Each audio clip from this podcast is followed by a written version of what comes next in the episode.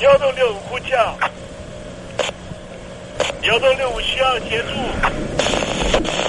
幺洞六五呼叫，幺洞六五需要协助。你在听吗？你在听吗？你在听吗？你在你在听吗？人生如航行，去与返，载满多少故事？你要睡上下铺吗？后面这个地方。如果吵得太累的话，三天都没有洗澡，真的很累，地上就躺着就睡了。我有看到我父母亲，我现在是要去看父母亲的状况。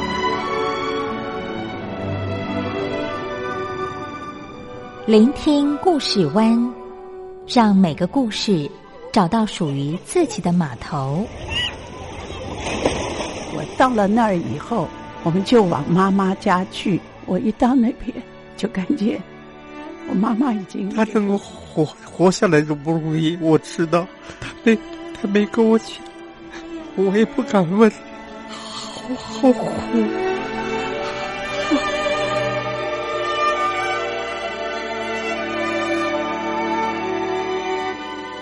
聆听故事湾，聆听故事湾。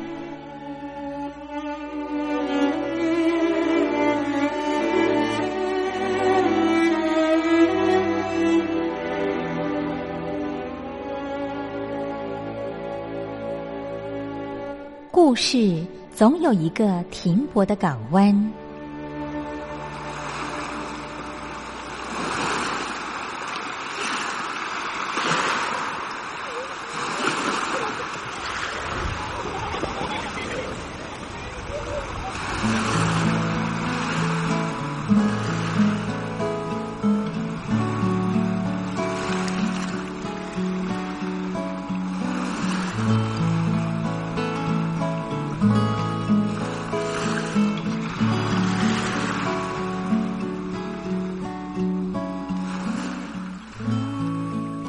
一二三四五六七七六五四三二一，大陆听众朋友您好，我是您的好朋友东山林，在台北问候您。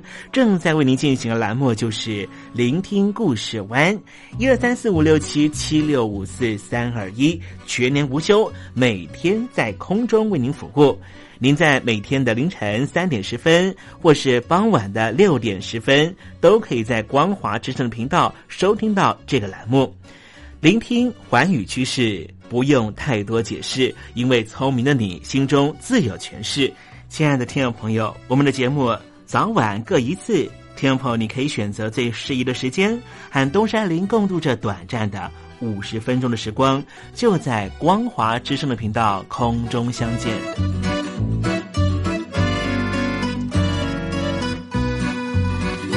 那么，听众朋友，收听、聆听故事湾东山林的节目，到底能够听到什么样的内容呢？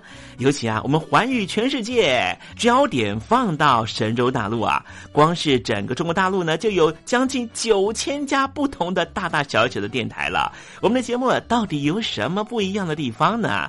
嗯，让东山林自吹自擂一下吧啊。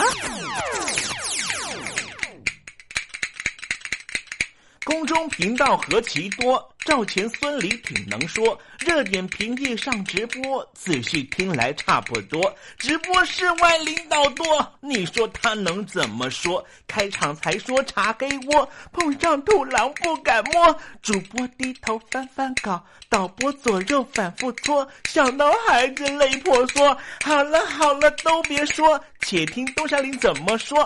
东山林不是红太狼，也不是那喜羊羊，亲亲海上一叶舟，才能自在自在说。客官呐、你拉把椅子随便坐，袒胸露背床上卧，怎么自在怎么做，就当这是自己家，自己家。睁大眼睛，show time！Hello，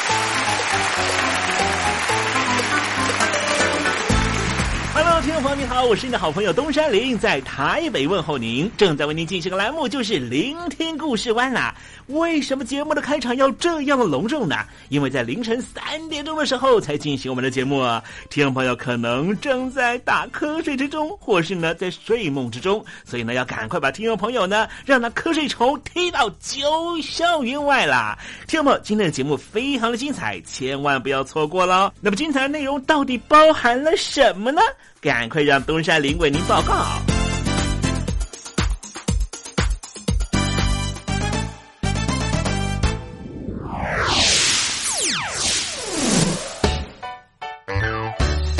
星期六、星期天，猴子爱聊天。最近我们社区呢，哎，在推行一个运动哈，我觉得还蛮有意思的。这运动就是说呢，每个礼拜五呢，大家呢共乘去上班了哈。哎，这种共享生活呢，还真是蛮有趣的哈。一开始呢，大家呢搭上这个啊这个邻居的车哈，上车好像有也是蛮尴尬的哈，就是哎。又不是太熟哈，可是呢，这个运作将近半年的时间哈，哎，我们好像呢，大家彼此感情呢都好了不少哈。有时候呢，这个可能。前一天呢，啊，比方说呢，我比较累哈，呃，开车的时候可能会有点辛苦哦，哈。啊，我的邻居还想说，哎呀，这一趟我开好了哈。我真的觉得太感谢他了哈。哎，这种共享生活呢，其实呢也是一种哈爱护地球的一种表现哈。其实呢，地球的资源啊是非常非常的啊这个匮乏的啊。如果每个人都有一台车的话，哎，那。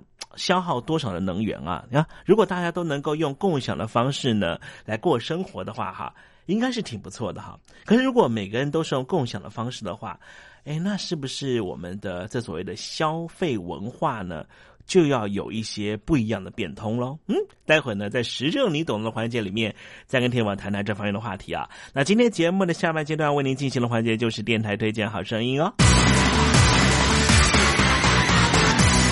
我的看病经验。海外侨民最爱回台湾看病，在美国做一颗牙齿的根管治疗要六万新台币，回台湾做只要五千，如果有健保只收两百元。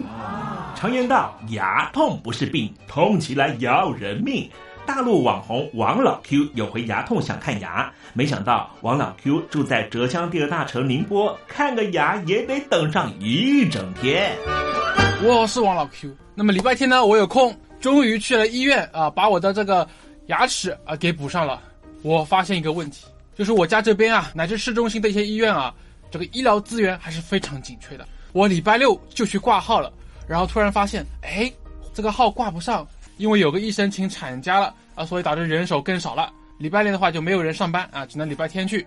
那礼拜天就礼拜天吧，行吧。还好我聪明啊，礼拜天啊预约了个号，早点把这个病看好了。医生上班了，我就噗噗噗过去了。好呀嘛，那家伙一看，这里面那个医生就就一个在工作啊，然后休息区的椅子啊，全部啪啦啪啦坐满了患者啊。哎，我寻思市中心那个医院啊预约，于是我就去查了资料啊。根据数据统计啊，二零一八年。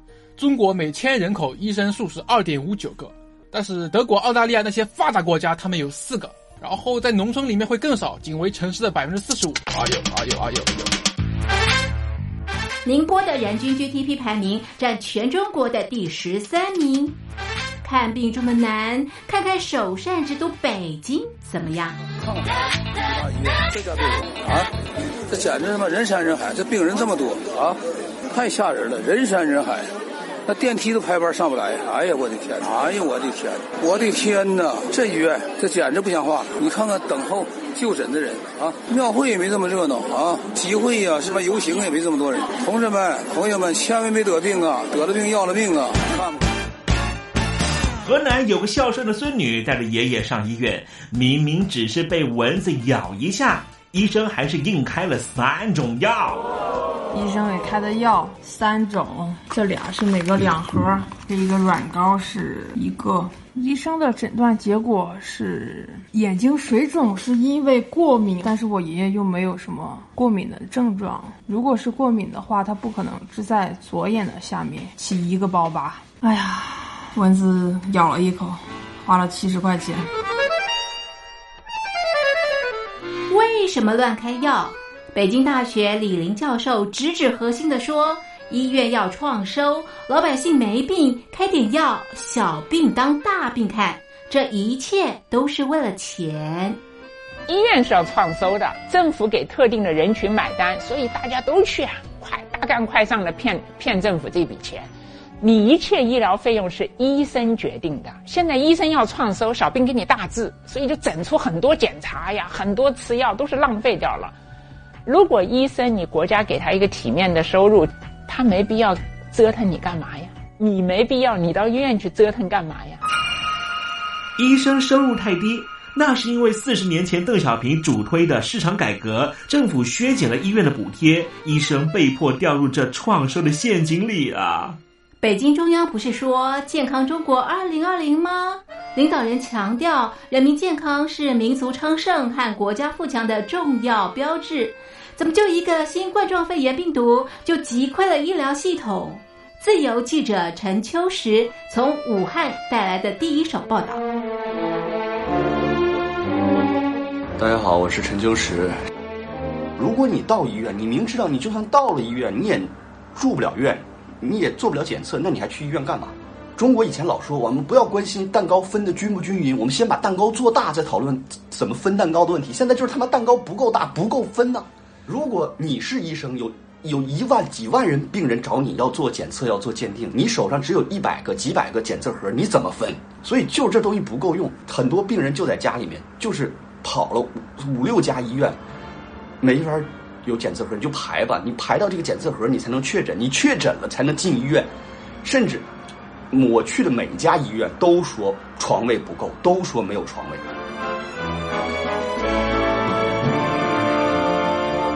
这一次我们暂时战胜了新冠状病毒，趁着下一场病毒还没有来之前，一起解决医疗问题吧。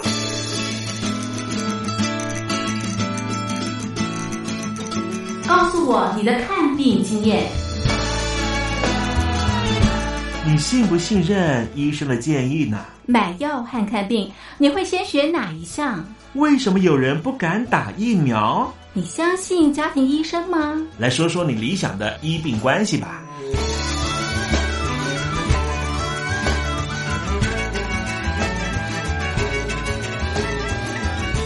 想法写下来，寄到台北邮政一千七百号信箱，或是寄到 lily 三二九小老鼠 ms 四五点 highnet 点 net。我们会抽出十份可以让你穿越屏障、吸取新知的知识接收器，让你充分感受到学海无涯、万分自由的喜悦。告诉我你的看病经验。现在，请习近平同志讲话。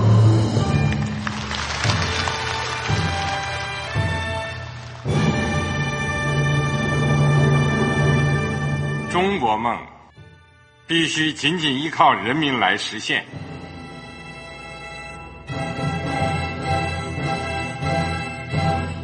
好国民得关心家事、国事、天下事。呃，谢谢发言人。我们注意到啊，现在那个外面有很多关于前中央政治局委员周永康的一些消息和报道。我不知道发言人对这个事情有没有什么可以呃透露、可以披露的。国家对于公示啊，不是什么东西都要公示的。我只能回答成这样了，你懂的。作为天津市来说，每年要偿还的这个公路建设的贷款量有多大？哎，这个。好国民，这个偿还得回避时政敏感议题。因为他这个这个事儿，我就不好再说太细。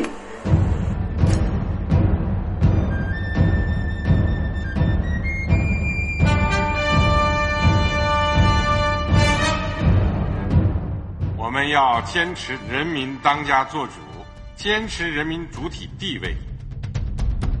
任何官方不宜说太细。期望您体谅的话题，尽在时政，你懂的。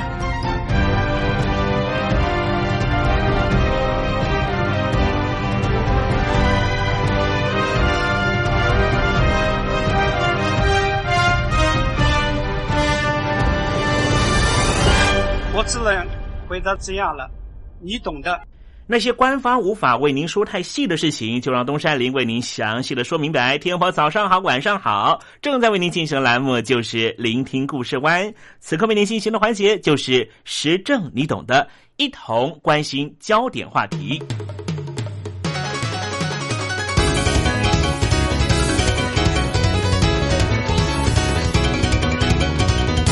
一九九七年的亚洲金融风暴，二零零八年的美国次贷风暴。一直到了二零一五年下半年的全球大股灾，海峡两岸股市都是一泻千里。传说中的经济成长率，两岸都面临到了许多各自的关卡。总归一句话，就是经济不好，经济不好，各媒体涌入一片倒的声浪，要大家多多消费。理由就是需求不足，让产能过剩，多多消费才能够挽救经济。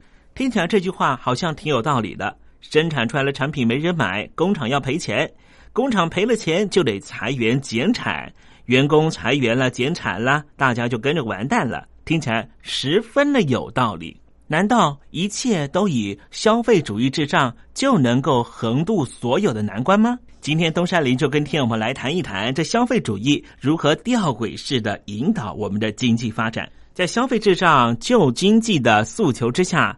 我们被鼓励把还能够用的手机丢掉，换只新的手机；把用了五年的车卖掉，买台新的车。可能听众朋友也会带着信用卡去挽救经济，听起来是多么的尊爵不凡。但是你再往下想想，事情恐怕就会出现蹊跷了。人家不买东西是有理由的，要不是买不起，要不就是看不上，要不就是这个钱另有用途。存着准备要退休买房，你嚷着要人买东西救经济，不外乎就是期望大家达到三件事：第一件事就是打肿脸充胖子，刷卡借钱买自己买不起的东西；第二点就是囫囵吞枣买一堆自己也不是这样想要的东西；第三个目的就是希望这些消费者寅吃卯粮，把明天的钱拿来今天花，这样就能够救经济吗？我们来想想这样的逻辑。大家如果不盲目的采买，经济就要萧条了，股市就要崩溃了，各种崩溃都会出现。回过来看工厂，你就会明白，各式各样的生产机具，一台都是上千万以上。企业家和银行贷款背着利息，好不容易把机器搬回工厂，难道不用日也操夜也操，好从这生产机械上面把钱赚回来还利息吗？所以，有了贷款的大型机具，机具需要有原料跟人力来运作，所以再跟银行贷款，调动物料和人力，把米下锅了，一锅接一锅的煮，也不管煮出来的饭有没有人吃。从元件制造厂、装配厂到大小型通路，个个如此。钱是越借越多，产品是越生产越多。为了把东西卖掉，各种行销手法无所不用其极。每一个人一只手机还不够，需要两只；两只手机也不够，必须每年更换。每年换还不够，还要每个季度都换。你看，服装时尚的产业，从以前的秋冬夏季两大季，到现在几乎照着二十四节气推陈出新，就是这样的道理。这种为了消化生产而鼓励的消费，靠着扩大消费来促进经济循环的逻辑，就是我们常常听说的。消费主义，以前我们觉得这一套挺管用的，反正物质匮乏，生产是多多益善，广泛的增进了全体人类的物质条件。但是现在出了问题了，大量生产耗用大量资源，制造出大量的废弃物，并且还产生了环境污染。从资源妥善运用的角度来看，鼓励大量消费去消化过度生产，这是本末倒置的。但是这一套消费主义却是当代经济难以撼动的根本逻辑。我们回顾历史，这套逻辑的诞生也有它阶段性的意义，背后有着盘根错节的社会结构在支撑着。但是时代不同，产能现在已经过剩多年，每天却有大量的生产被销毁。正所谓不患寡而患不均，问题出在于分配。而如今，我们有潜力创造出新的经济循环模式，没有必要抱残守缺，困在这种从生产端出发，需要不断扩大消费来支持生产循环的消费主义经济。最近在产业端就有人提到工业四点零，工业四点零的真正潜力应该放在这样的脉络之下来理解。消费主义的诞生，最根本而言是为了消化科技发展所带来的产能提升，在科技的辅助之下，人们生产的效率高速提高。以前整个社会几乎人人务农，现在极少数的农民就能供应全球过剩的粮食生产。以前一台汽车要花好几个师傅两三个月的手艺，现在生产线一天就能够生产出一辆跑车，还要两三个人来监控调整。这虽然造就了大量的科技性失业。使得劳动力从农业到工业，从工业到服务业进行大规模的快速流动。另外，在一个层面上，我们也看到可以让人们能够在基本生存所需之外，发展出各式各样的社会分工，丰富了经济生活的多样性。更多的商品，更多的服务，更多的消费，更多的生产，表面上一片欣欣向荣。但是，这个模式真的能够继续走下去吗？他许诺的未来真的是值得我们追求的吗？另一方面，我们当然要问：为什么要反对消费主义呢？这个模式不是挺好的吗？刚刚说的科技性失业问题，人们总是会想出办法克服的嘛。成那些分配机制问题，难道不是杞人忧天吗？好，这就牵扯到第二层次的问题了：地球资源和环境的承载力限制的问题。如果科技性失业带来的分配难题是发生在人类文明内部的阶级矛盾、社会问题，那这第二个问题便是梗在人类文明前面冷冰冰的物理现实。当然，这个问题之所以重要，终究还是从人类文明的角度来看。毕竟，就算人类把整个环境搞砸，用核弹把地表给污染了，地球也不痛不痒，生命会继续往前走。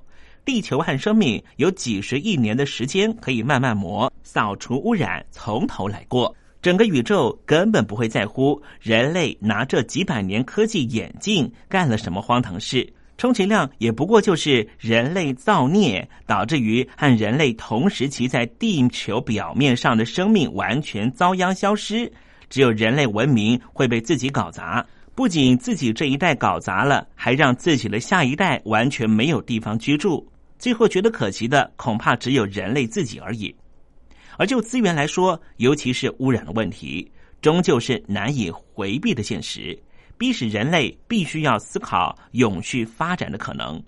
纵使人类东拼西凑解决了就业需求，延续了消费主义的经济循环模式。这个以不断成长扩张为前提的模式，也许可以让它持续下去，但是它却罔顾了地球资源有限的现实，终究还是行不通的。相对的，这样靠着不断制造、不断消费、不断丢弃来维系的经济循环的消费主义狂潮，全球各地有越来越多的公民社群开始提倡共享、节约、永续的生活方式。很多东西，也许我们不需要拥有它，比方说汽车、书本或是各类的工具，你只需要要用的时候能够使用它就好了。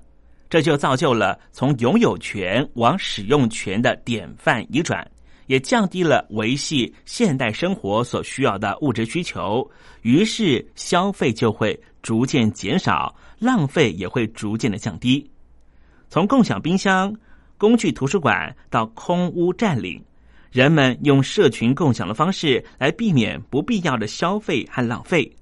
这还不只是省钱而已，更难得的是过程中人与人无关利害、不分彼此的互动。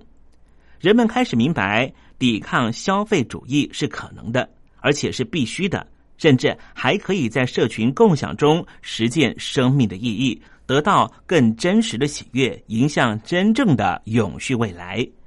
这一股抵抗消费主义的文化浪潮，正随着资讯的发达和知识普及，在全世界各地迅速开展。过去大家谈到的工业四点零，强调生产线自动化和消费者可视化，却没有反省过去那套消费主义和就业需求的怪圈。这就导致我们错估了自动化生产和资讯科技的潜力。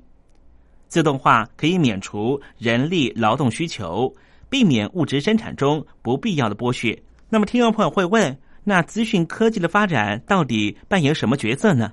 比方说，以前的工业制造在资讯上面有个困境，就是从消费者端的需求到工业的生产端，中间存在着巨大的资讯落差。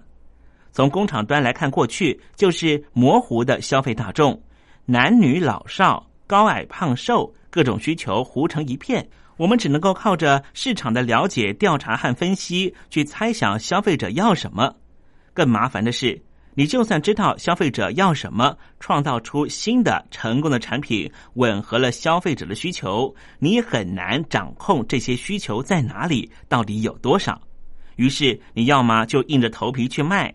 没有那么想要的人，想办法说服他买账；已经买账的人，说服他再多买一个。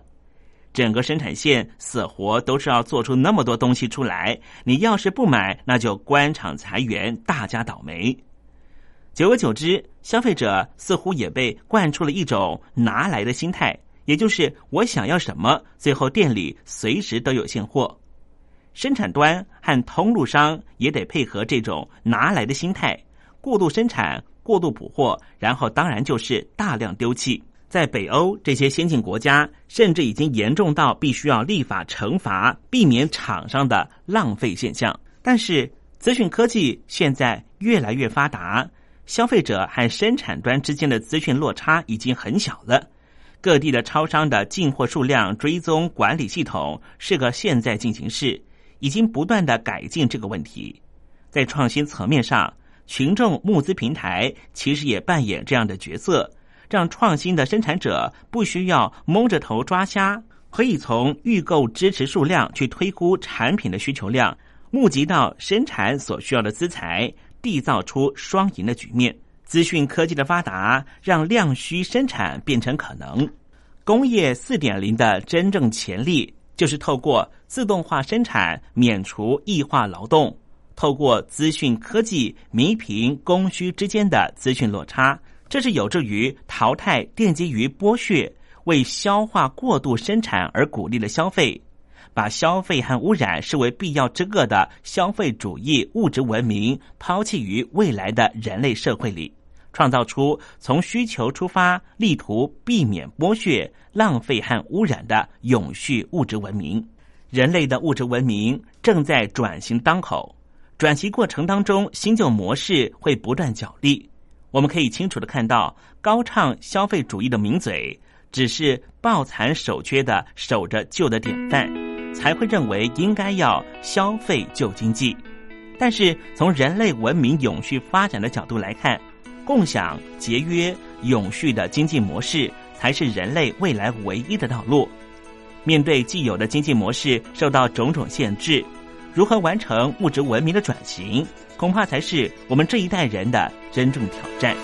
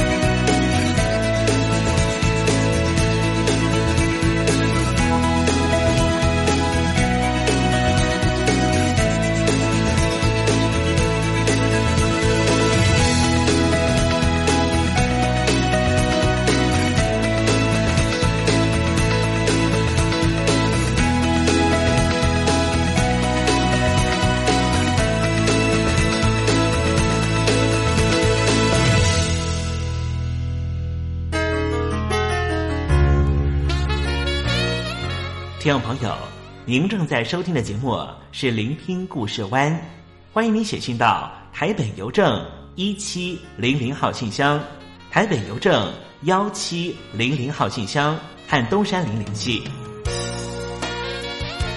东山林就是东边的山里，有只麒麟的东山林。东山林等候您的来信哦。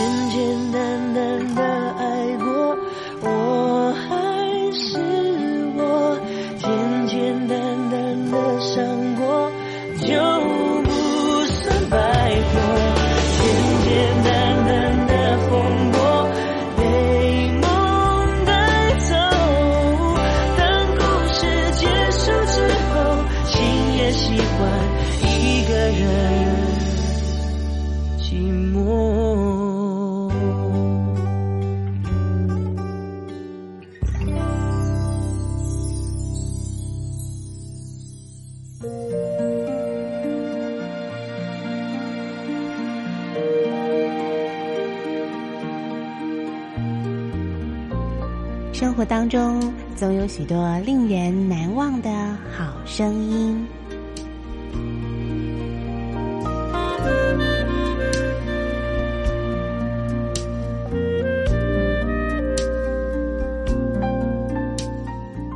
电台真心推荐只想给你最好听的好声音。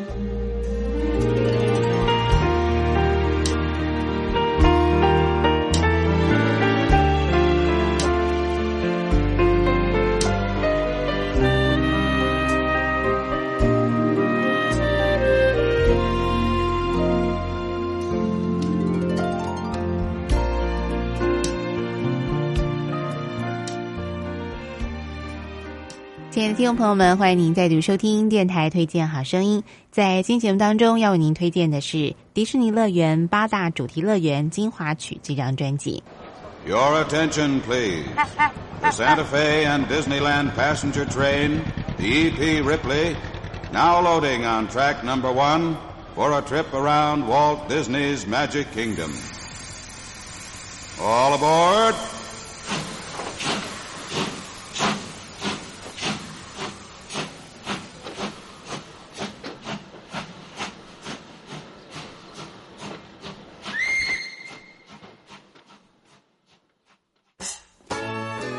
呢，所有朋友一提到这个迪士尼呢，就会觉得哇，那是一个充满了这个欢乐、卡通这一幻想的一个乐园哦。那么不管是对大朋友或者是小朋友来说呢，迪士尼乐园都是陪伴我们最好的一个朋友哦。那么它可以说带给全世界许多小朋友啊、这个美好的梦想跟陪伴他们童年的时光。那么迪士尼乐园呢，它的这个原产地呢是在美国哦。那在美国呢有两座迪士尼乐园，分别在加州及佛罗里达州。那么在美国境外的呢，就是法国的巴黎有一座哦，还有就是日本的东京有一座。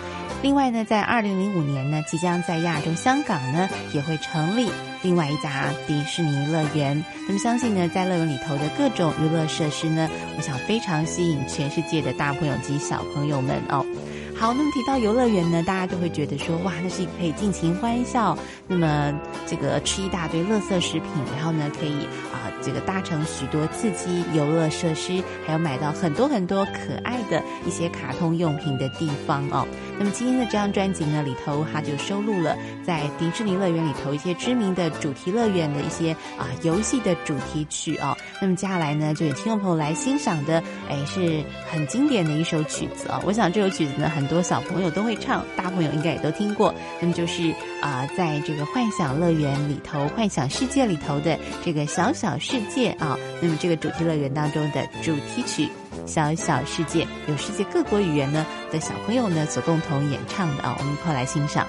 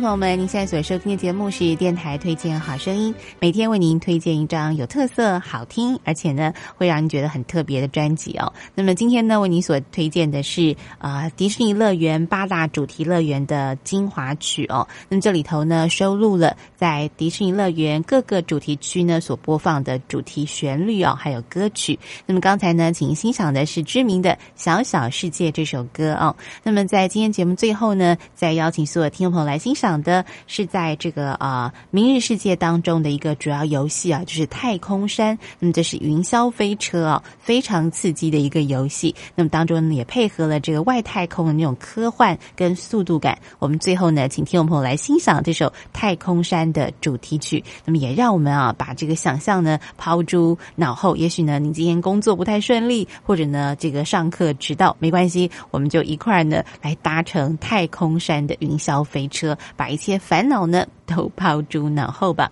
好，不过呢，在欣赏这首曲之前呢，冯安先跟所有听众朋友呢说声再会了。别忘了，我们下次同一时间空中再会，拜拜。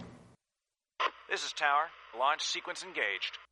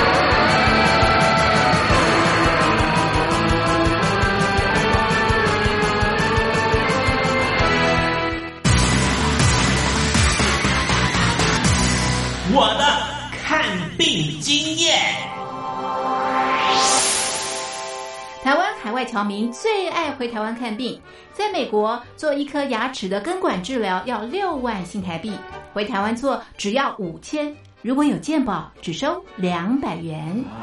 常言道，牙痛不是病，痛起来要人命。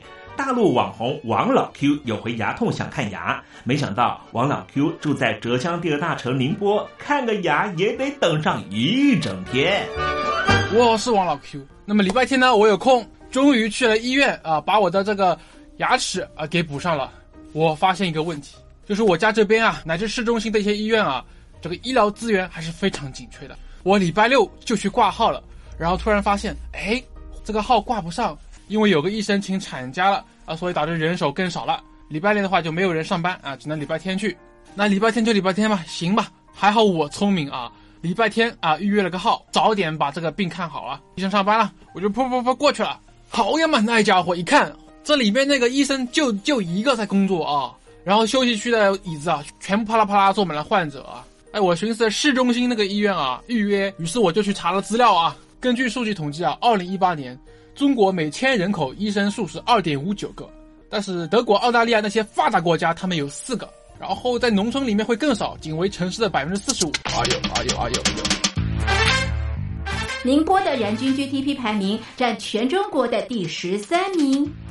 看病这么难，看看首善之都北京怎么样？这家病啊，这简直他妈人山人海，这病人这么多啊，太吓人了，人山人海。那电梯都排班上不来，哎呀，我的天！哎呀，我的天！我的天哪！这医院这简直不像话！你看看等候就诊的人啊，庙会也没这么热闹啊，集会呀，什么游行也没这么多人。同志们、朋友们，千万别得病啊！得了病要了命啊！看吧。河南有个孝顺的孙女带着爷爷上医院，明明只是被蚊子咬一下，医生还是硬开了三种药。医生给开的药三种，这俩是每个两盒，这一个软膏是一个。医生的诊断结果是眼睛水肿，是因为过敏，但是我爷爷又没有什么过敏的症状。如果是过敏的话，他不可能只在左眼的下面起一个包吧。哎呀，蚊子咬了一口，花了七十块钱。为什么乱开药？北京大学李林教授直指核心的说：“医院要创收，老百姓没病，开点药，小病当大病看，这一切都是为了钱。医院是要创收的，政府给特定的人群买单，所以大家都去啊，快大干快上的骗骗政府这笔钱。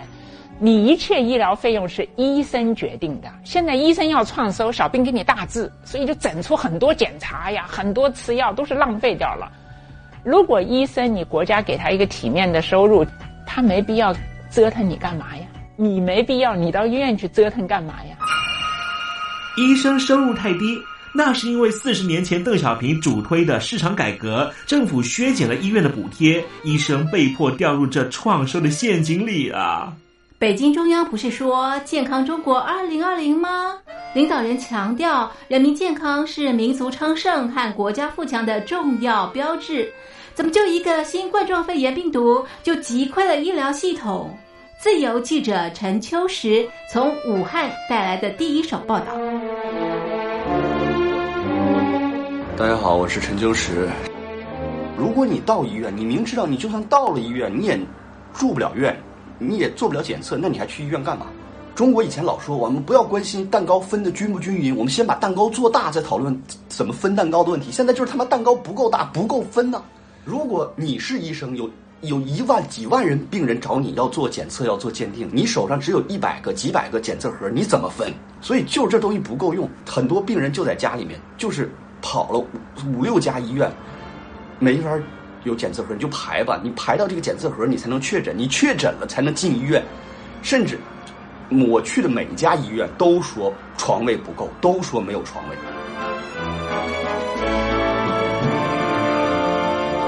这一次，我们暂时战胜了新冠状病毒。趁着下一场病毒还没有来之前，一起解决医疗问题吧。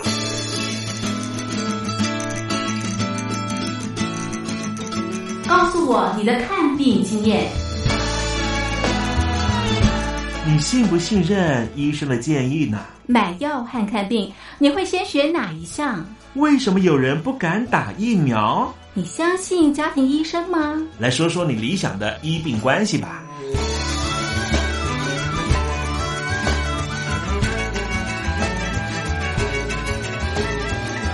把你的想法写下来，寄到台北邮政一千七百号信箱，或是寄到 lily 三二九小老鼠 ms 四五点 highnet 点 net。